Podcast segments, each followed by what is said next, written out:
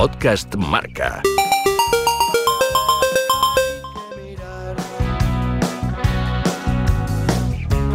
Llevo más de dos intentos. El toque de Lorena, con Lorena González. Puedo curar, no me puedo curar. Que los porteros tienen un toque especial es algo de lo que pocos dudamos. Una preparación distinta, un día a día diferente, una mentalidad diferente, donde los aciertos apenas resuenan, pero los fallos les condenan. A veces un aspecto peculiar, un bagaje que desde niños les convierte en tipos fuertes y curtidos, una soledad que abruma, aunque últimamente les pidamos más y más. Alguien especial es Santi Cañizares, exportero del Real Madrid y Valencia, a quien el otro día le veíamos emocionado cuando Mestalla volvió a ovacionarle durante el partido del centenario. Y todos nos alegramos de volver a verle sonreír después del golpe que le dio la vida hace apenas un año, cuando su pequeño hijo Santi, de tan solo cinco, después de luchar contra el cáncer, se marchaba a un lugar mejor. ¿Cómo estás? Lo primero, ¿en qué momento de, tu vida estás? Que el otro día te vimos muy emocionado. ¿Qué, se te pasa por la cabeza en, en ese momento? Bueno, estoy bien, la verdad que estoy bien dentro de lo bien que se puede estar y, y bueno, el otro día sinceramente pues no me esperaba todo lo que sucedió o, no me esperaba que con la edad que tengo y después de 11 años y haber dejado el fútbol pues volver a sentir otra vez lo que eh, sentí muchas veces en Mestalla como jugador de fútbol. Y entonces pues, bueno pues para mí fue eh, emocionante y bueno pues así lo transmití no era un partido donde la verdad que lo pasamos bien porque nos juntamos muchos eh, exjugadores de distintas épocas en los cuales todos tenemos una gran relación.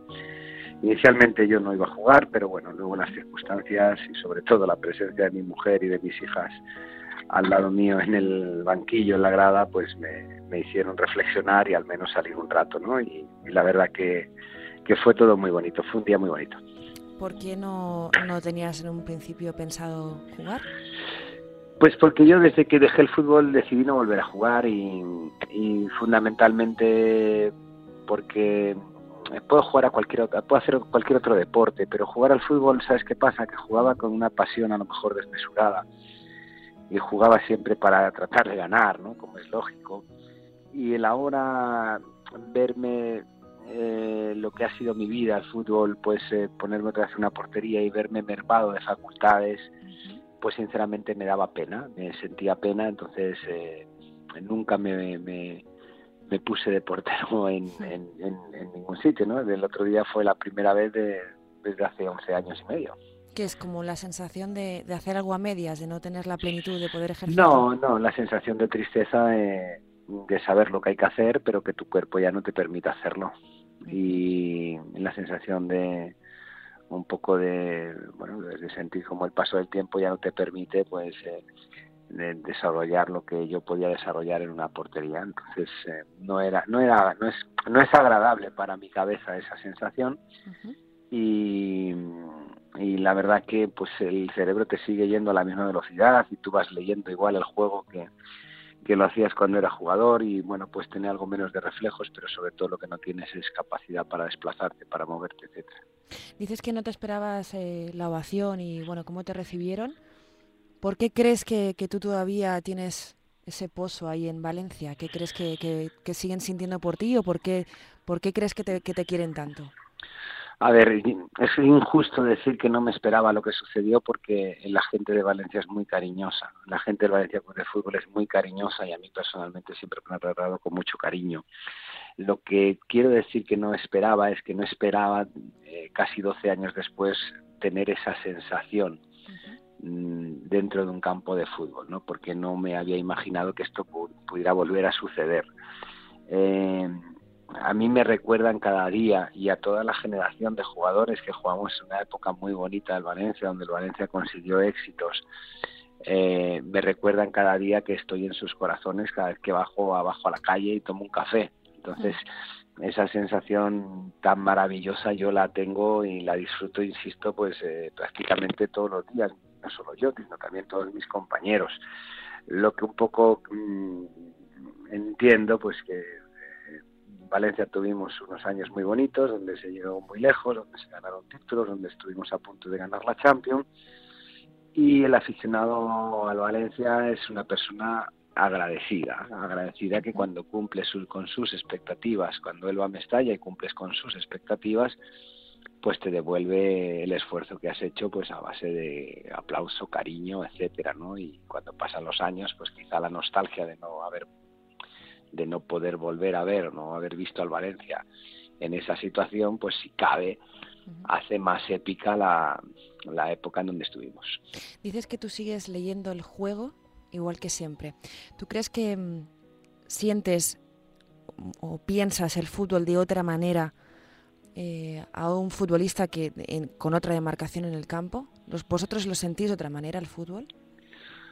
Bueno, sobre todo sentimos el paso del tiempo y entendemos el fútbol a lo mejor mi generación de otra forma muy distinta como se entiende ahora el fútbol. Hablo más eh, de, al ser portero. Sí, sí, por supuesto, un portero vive un partido de una forma muy distinta. Un portero, dentro de que es un juego colectivo, el fútbol, pues al final desarrolla una labor individual porque toma sus eh, sus decisiones además en momentos determinados del partido, ¿no? no interfiere o no interviene tanto en el juego con sus compañeros puesto que no participa eh, permanentemente y por supuesto que, que, yo creo que tiene un portero pues una, una lectura y un entendimiento distinto. De hecho, cuando nosotros jugamos de jugador se nos escapan muchas cosas que no entendemos y cuando un jugador se pone de portero pues eh, eh, también sufre muchísimo en el sentido que no encuentra pues la manera de ubicarse de forma correcta, simplemente ubicarse en una portería, ¿no? Yo creo que eh, cada futbolista es distinto, cada posición en el campo es distinta, pero es verdad que portero es la posición más distinta de todas. Cuando le he comentado eh, a un par de personas que iba a hablar contigo, me han dicho que tienes una cabeza privilegiada, que, nos das unas cuantas vueltas al resto. Ah, pues darle las gracias. no sé quién habrá sido, pero no lo, yo, yo personalmente no lo creo así. Sí que es verdad que, que no soy un chiquillo y que los años, con los años, pues me gusta ir aprendiendo y me gusta ir madurando. Y probablemente, pues ahora hablas conmigo es mucho mejor que si hubieras hablado hace 10 años o hace 20. Ya no tanto de madurez, me lo planteaba más como, como un coeficiente, como una inteligencia, una agilidad mental eh, superior a, la común, por lo menos. ¿Tú sentías mm. eso cuando jugabas? No lo creo así. Sinceramente, no lo creo así tampoco busco compararme nunca con nadie. O sea, yo, como objetivo en mi vida no está el ser más o menos que nadie, ni el, ni el si este hace esto yo también, y si este no lo hace, pues eh, yo tampoco. No busco nunca compararme con nadie, pero eh, sinceramente yo no me considero más que eh, una persona normal, que por fortuna tiene una maravillosa familia, que por fortuna ha conseguido hacer de su vocación su profesión, que por fortuna he podido ayudar a mis padres a, a, vivir un poquito mejor y a, jubilarlos de forma prematura y esos son los logros que tengo en la vida, no es ni la inteligencia ni otra cosa. Creo que si por algo me ha definido mi vida ha sido por la pasión, no por la inteligencia. Hay que De hecho, de hecho, perdóname, he cometido muchísimos errores en mi vida. ¿Hay que ser un distinto para ser portero? Pues no lo sé, todo el mundo dice eso, ¿no? Que los porteros son de otra de otra pasta, que los porteros están locos, que los porteros, yo creo que como todas las profesiones lo que hay que tener para ser portero es pasión. Es decir, tú puedes tener determinadas condiciones físicas que tienen que ser mínimas para poder ser portero, es cierto. Tienes tener, que tener un determinado talento para estar en una portería, es cierto pero luego sobre todo el, el, que es portero de verdad llega a través de su esfuerzo y a través de su dedicación y a través de su pasión. O sea, el que quiere ser portero puede llegar a ser portero. Pero claro, querer no es con la boca. Querer es a través de muchos años de trabajo y a través de, de que el, fútbol sea eh, lo más importante de tu vida. Pero en, en cuestión de personalidad, cuando tú convivías en un vestuario, en muchos vestuarios, ¿veías que tu personalidad era un poco distinta, por lo menos al resto? No, francamente no. Francamente no. Creo que cada uno, o sea, eh, si yo tenía una personalidad distinta, también la tenía el lateral derecho, también el, el medio centro y también el delantero centro, cada uno. O tomarte las cosas de otra manera, tomar de los partidos las derrotas, eh, los fallos. Sí, bueno, pero en eso yo creo que tiene más que ver las generaciones de jugadores, la posición en la portería. Nosotros éramos, yo soy yo formo parte de una generación que las victorias nos pagaban emocionalmente un euro y las derrotas teníamos que nos cobraban 10 euros, ¿no? Es decir, eh, cuando muchas veces ganábamos era simplemente un alivio por no haber perdido. Pero esto yo creo que tiene que ver con las generaciones. A lo mejor esto se ha perdido un poco y cuando lo vemos en algún jugador, que lo hemos visto por ejemplo en Yago Aspas hmm. eh, el otro día, pues nos sorprende sobremanera. ¿Y a ti te costaba mucho recomponerte de, un fallo, de esos, esos cobros que tan caros? Dentro de un partido de fútbol no, pero durante la semana sí. Emocionalmente. Es decir, eh, eh, si yo fallaba en un partido y no ganábamos, pues no me apetecía demasiado salir a la calle esa semana. Eh, pero simplemente porque tenía vergüenza, sentía vergüenza de que alguien por la calle dijera, mira, el que falló el domingo, el que se cargó el, el partido el domingo. Y al revés, si el equipo, si ganábamos, no hacía falta que hiciera un buen partido, pues tenía un estado de ánimo muy bueno esa semana. ¿no? Eso quiere decir que mi vida giraba en torno a todo lo que me sucedía en mi carrera deportiva. Por eso mis momentos más difíciles, casi depresivos, tenían que ver, por ejemplo, con las lesiones o la inactividad. ¿Te ayudaba algún psicólogo durante tu carrera? No, no, y fue un error. ¿Por qué? Pues porque si entiendo que tenía un preparador físico para eh, tuviera más velocidad, más reflejos, más fuerza, si tenía un servicio médico para que estuviera más sano, más fuerte, si tenía un servicio de fisioterapia para eh, no tener molestias y, estar más preparado y más eh, eh, dispuesto a los golpes y menos expuesto a las lesiones, ¿por qué no tener un psicólogo que también hiciera un entrenamiento mental? ¿Y más siendo portero? Y más siendo portero, por supuesto, que durante el partido tienes más tiempo para pensar porque pasas más tiempo sin contacto con el balón. ¿Y qué piensas eso de, que hay que tener ese punto de locura, estar un poco tarados? E, e, ¿Ese, ¿Esa etiqueta eh, te mola, te molesta? ¿Crees que es una tontería? No, no, no me mola, tampoco me molesta en absoluto, pero lo que yo creo que es mentira. O sea, lo que hay que tener para ser portero, repito, es pasión por esa profesión y es tener el gusto, el placer de ponerte en una portería. Pero no necesariamente hay que estar ni loco ni, ni ser distinto a los demás más que eh, eh, tener pues lo que supongo que tiene un bailarín para subir un escenario, pues por encima de su salario y por encima de todo, pues la pasión o el sentimiento de, bailar. Y lo llegas a disfrutar, es decir, una victoria, sí, pero un 2-1, ganas el partido y el, el, gol en contra, un error tuyo. ¿Tú llegabas a disfrutar aún así de la victoria? Mm, obviamente no. Obviamente el mm. placer se veía bastante reducido. Eh, eso es evidente y no debería de ser así, ¿no? Debería uno de pensar simplemente has venido ya al campo de fútbol para lograr tres puntos para el equipo, pero eh, inevitablemente un, un portero, yo creo que también cualquier jugador, pero sobre todo un portero tiene el sentido individual del partido tiene el sentido colectivo, por supuesto, que es el más importante, de acuerdo, pero el sentido individual también lo tiene. También lo tiene desde el momento en el que se concentra él solo, desde el momento en el que toma él sus decisiones y desde el momento en que vive una parcela pues muy individual, ¿no?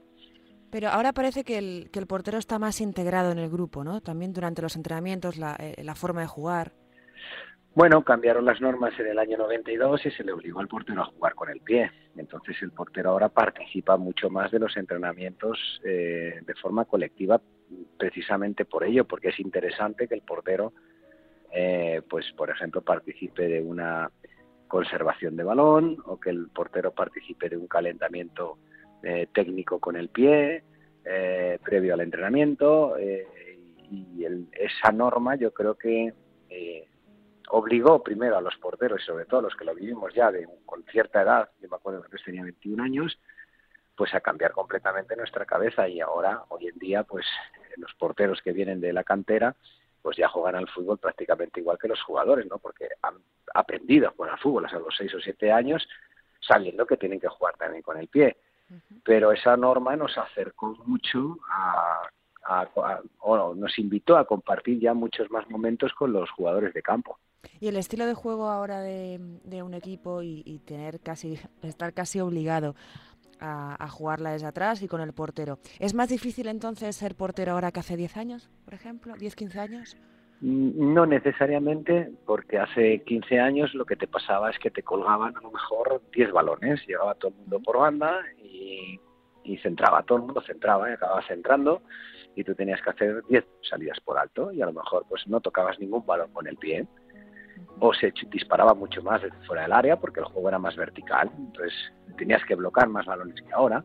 Ahora lo que pasa es que tienes que jugar mucho más con el pie, pero ya no hay tantos extremos como antes, con lo cual el juego eh, pues es mucho más, eh, se, juega mucho más por el centro, llegan muchas menos veces, me da la sensación a mí que llegan menos veces los equipos porque tardan mucho más en llegar, porque antes un portero podía sacar el largo y en un rechace ya, si era favorable al, equipo, pues tenías una ocasión de gol. Ahora, si la juegas con el central, pues hasta que llegan arriba transcurre un tiempo y se pasa mucho tiempo del partido, pues eh, intentando llevar la pelota arriba. Antes se llevaba de un pelotazo, a lo mejor ese pelotazo no tenía demasiado sentido y no pasaba nada, pero a lo mejor ese pelotazo pues era favorable el rechace o era o era un buen pelotazo y se generaba una ocasión de gol. Yo creo que antes el fútbol era mucho más directo, tenía otros condicionantes y importaba mucho más que el portero supiera eh, dominar al juego aéreo que ahora y ahora pues importa muchísimo más que el,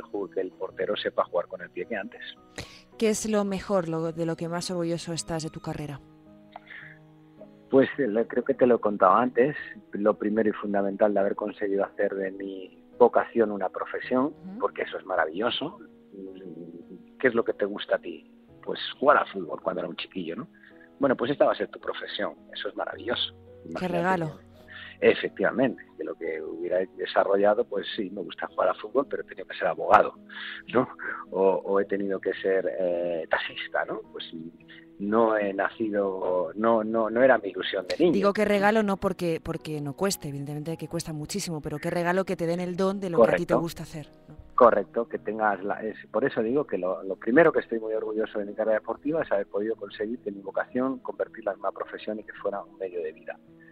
Que además ese medio de vida pues era favorable, que por suerte me fue bien y pude eh, ganar un dinero como por ejemplo, como por ejemplo para eh, eliminar la, la, hipoteca de mis padres y, jubilarlos prematuramente. Eso también es uno de los logros que más orgulloso estoy en mi vida eh, hacer feliz a mucha gente. Eso es muy bonito, es precioso también. Cuando tú ganas un título, haces feliz a mucha gente. Yo recuerdo cuando ganamos la séptima Copa Europa, pues que eh, eh, nunca había visto pues esa manifestación de gente en la castellana. ¿no? A tanta gente feliz junta, ¿no? Efectivamente. O cuando ganamos ligas en Valencia, pues si cabe todavía fue peor, porque aquí la, la ciudad se dio la vuelta completamente y esto fue una apoteósico y eso solamente está al alcance de, de, muy poquitas profesiones. No sé si hay alguna más que futbolista, no lo sé, pero, pero, pero la de futbolista te permite hacerlo. Eso también es una de las cosas que estoy orgulloso y, y por supuesto también de haber podido tener una familia numerosa y que todos mis hijos pues ahora mismo puedan estudiar donde quieren y puedan eh, por mi parte, eh, que cumplan sus sueños. Luego ya veremos a ver si son capaces de cumplirlos, pero que no haya limitaciones en ellos. Si uno quiere estudiar a la universidad, que pueda hacerlo. Si otro quiere jugar en un equipo de fútbol, que pueda hacerlo. Y si otra, por ejemplo, ha estudiado en Francia su carrera y, y ahora mismo ya han acabado, pues ha sido también gracias al esfuerzo del fútbol, ¿no? Entonces, eh, hay muchas cosas que el, que el fútbol te da. También te quita mucho, pero hay mucho, mucho premio para, para el que consigue ser futbolista. Por eso yo siempre digo que es la profesión más bonita del mundo. ¿Y el peor episodio de tu carrera deportiva?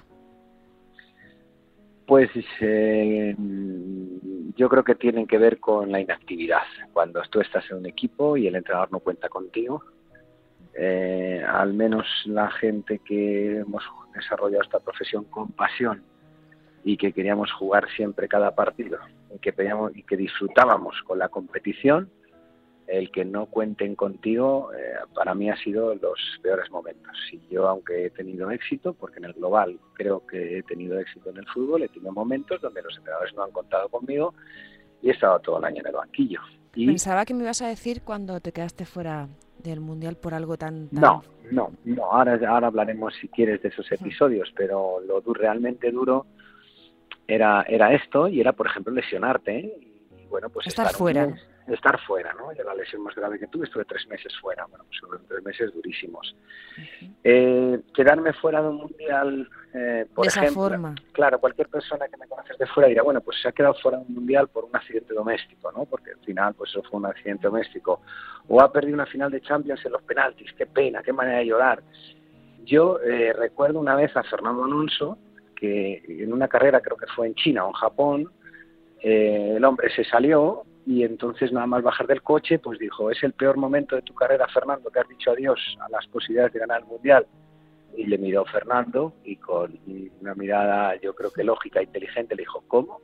El peor momento de mi carrera, ahora que estoy en la élite, que he cumplido mis sueños, que tengo un salario fantástico que nunca hubiera soñado. No, el peor momento de mi carrera era cuando tenía que ganar carreras para poder correr la siguiente, porque si no, no había presupuesto, cuando tenía que llamar a las puertas de las empresas para que me sponsori- sponsorizaban, cuando me estaba cargando el patrimonio de mi familia, esos eran los peores momentos, ¿no? Pues eso es lo mismo que yo te digo, que te le, no juegues un mundial, estás en la élite igual, no lo juegas, pero es, Claro. estás a punto de jugar porque estás en la élite o una final de Champions. Yo no puedo, Si te ha eh, pasado eso negativo, pero porque estás ahí.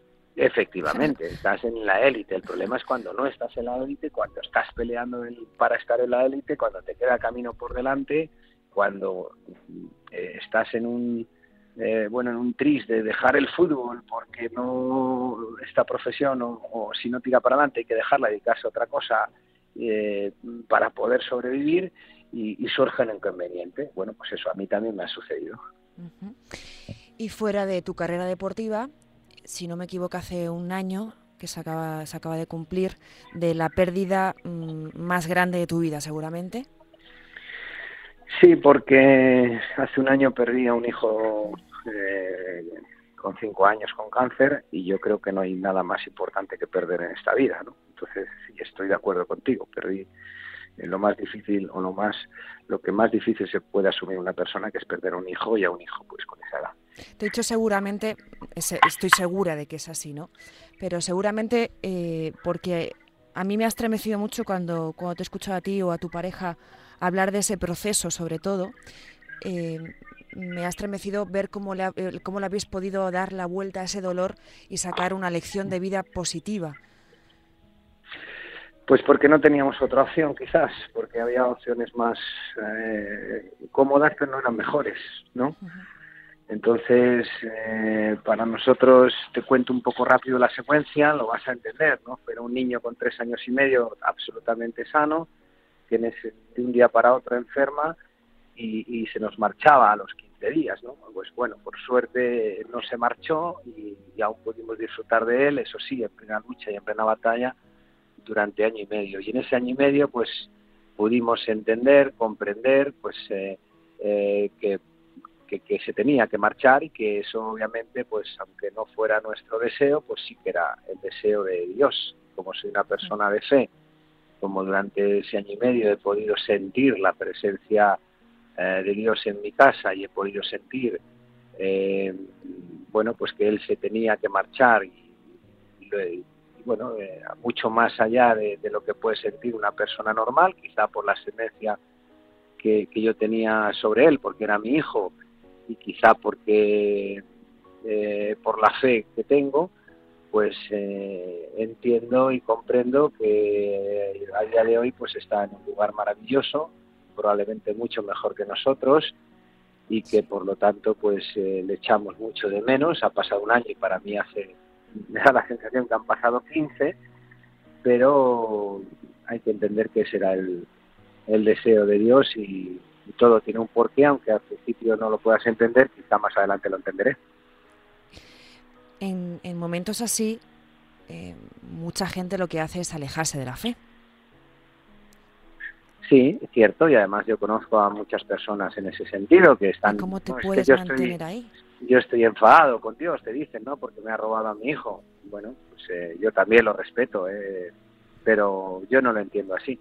Yo lo entiendo, entiendo que todas las cosas o la mayoría de las cosas que nos pasan, pues eh, es por algo. Y él vino aquí a cumplir una misión. Y la misión que tenía era que éramos somos una familia numerosa y, su misión en esta vida era que todos fuéramos mucho mejores y que además eh, dada la figura mediática que yo soy pues que nuestra eh, bueno pues nuestra nuestra lección o nuestra eh, nuestra fe pues no solamente no la quedáramos nosotros sino que tratáramos de, de exportarla, ¿no? Y es por eso, por ejemplo, que ahora mismo estamos hablando de mi hijo sin ningún problema, porque siento que es la misión que él me ha mandado. ¿Cuál es exactamente esa misión? Si se puede resumir o se puede sintetizar. Sí, bueno, la que, la, que, te estoy comentando. Creo que eh, vivimos en una sociedad donde bueno, nos andamos todos un poco peleando, donde solamente los intereses materiales nos hacen muchas veces mover el culo. Y, y mi hijo pues con su bueno con su con su con su paso en, esta vida al menos a mi familia nos ha demostrado que hay cosas mucho más importantes que tienen que ver con el amor que tienen que ver con la honradez que tienen que ver con otra perspectiva de la vida completamente distinta y desde que le conocimos pues somos todos muchas mucho mejores personas ¿no? y repito pues quizá esta lección como es una buena lección, también él quiere que la cuente. Es maravilloso escucharte, Santi. Me ha encantado hablar contigo. Bueno, el placer ha sido mío también. Gracias. El toque de Lorena, con Lorena González. Podcast Marca.